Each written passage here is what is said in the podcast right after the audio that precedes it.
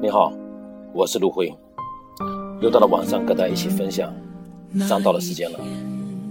今天跟大家分享的题目是，在宇宙中留下你青春的创业足迹。最近做一个投资人，跟一些年轻的互联网类的创业的小伙子们做了不少的沟通，他们都年龄都在二十五岁的左右。刚大学毕业有的两年一年，看到他们让我想起来了二十多年前的我，想起了一本书《人类群星闪耀时》，他曾经培养了我们这一代人的激情和梦想，起码是我这本书的理想主义、浪漫主义和英雄主义的情绪，浓浓的包裹着我们的青春。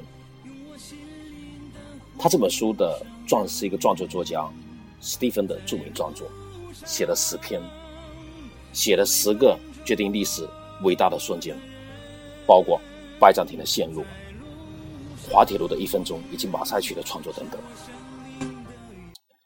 这十位撰主的身上，他或被命运高高的举起，火花闪耀，那样的时刻都照耀着当时人类文明的天空。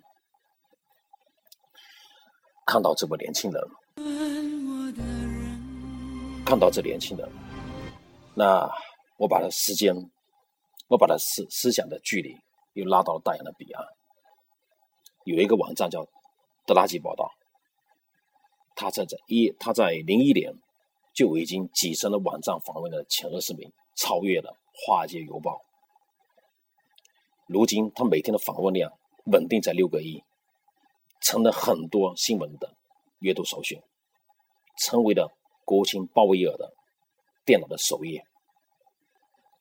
他已经成为了那个历史上独一无二的、具有影响力的人。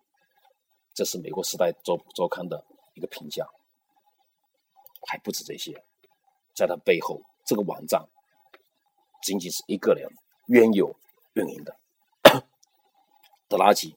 不雇佣记者、编辑、秘书、制作和技术人员，办公室也是他的寓所。三台电视，一台电脑，阅读无数的电子媒体，上千封的电子邮件，信息来源就是县民。通过电话和电邮，包括记者、化妆师、电视的节目主管、国会议员，都是他的县民。从不做广告，也不做公关。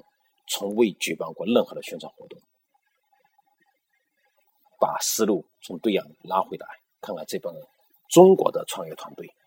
首先，我向他推荐了刚才这本书《人类的群星闪耀时》。但愿这个书中所描写的理想主义、浪漫主义，他的激情能够薪火相传，穿越如今我们这个年代信息时代的膨胀，将人类的文明。能够延伸至久远。其次，和大家分享，创业不能坐在原地等着别人为你做出什么改变，一点点的勇气就够了。不要以为你的需要一个大团队才能做出一些别样的事业来。只要开始，让自己与众不同，让世人知道你在做那个重要的事情，就够了。在宇宙中。留下你年轻青春的创业的足迹，这就是我想跟你们一起做的分享。谢谢。